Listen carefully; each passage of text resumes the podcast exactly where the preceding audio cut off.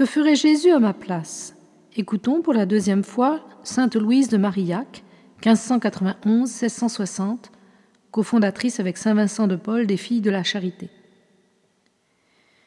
Je dois consacrer le reste de mes jours à honorer la vie cachée de Jésus en terre, lequel, y étant venu pour accomplir la volonté de Dieu son Père, l'a faite toute sa vie. Et voyant que la vie commune avait plus besoin d'exemples, il a donné plus de temps à cette vie, toujours dans la pratique de la perfection évangélique, puisqu'étant riche, il a choisi la sainte pauvreté et l'obéissance à la Sainte Vierge et à Saint Joseph en quoi je le supplie de me faire la grâce de l'imiter. Il ne peut y avoir nulle raison qui m'empêche de m'humilier, après l'exemple de notre Seigneur, qui, ayant intérêt à se faire honorer, ne laisse pas de s'abaisser jusque-là que de laver les pieds de ses apôtres la veille de sa passion.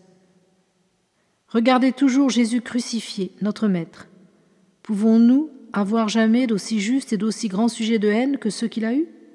Pouvons-nous, pauvres et chétives créatures, dire en vérité que quelqu'un nous est offensé si nous avons une véritable connaissance de nous-mêmes? Voyez cependant comme il excuse ceux qui le blasphèment et le persécutent, et la charité avec laquelle il prie son Père de leur pardonner. Si l'exemple de Jésus vous paraît trop élevé parce qu'il était Dieu et homme, voyez que, pour vous tirer de l'impuissance naturelle de résister à cette passion, il vous a faite chrétienne et vous a donné en lui la force de vaincre vos ennemis. Il ne tiendra qu'à vous, entrez dans cette milice chrétienne et ne vous épargnez point. La colère est une passion qui fait parler hautement et audacieusement, faire des actions violentes, et nous porte toujours à croire que nous avons raison. Que faut-il faire quand cette fâcheuse passion vous surprend? Il n'y a pas de meilleur moyen pour la réprimer que de s'abstenir quelque temps de parler. Ce temps que vous serez en silence amoindrira le sujet que vous pensiez avoir de parler rudement. Il laissera la liberté à la raison de faire ses réflexions, donnera lieu à la charité de supporter le prochain. Il aidera beaucoup à adoucir cette passion.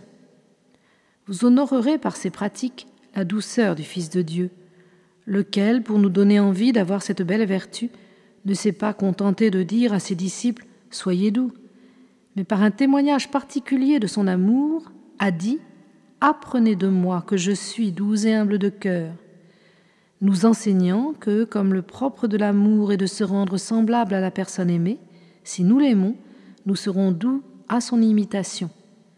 Toute sa vie est pleine d'exemples de cette vertu. Ne se laisse-t-il pas mettre en croix comme un agneau, sans que jamais il lui sorte de la bouche aucune parole d'aigreur?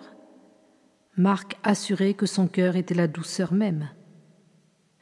Ô Saint-Esprit, vous vous êtes donné aussi particulièrement à chaque âme et pourquoi?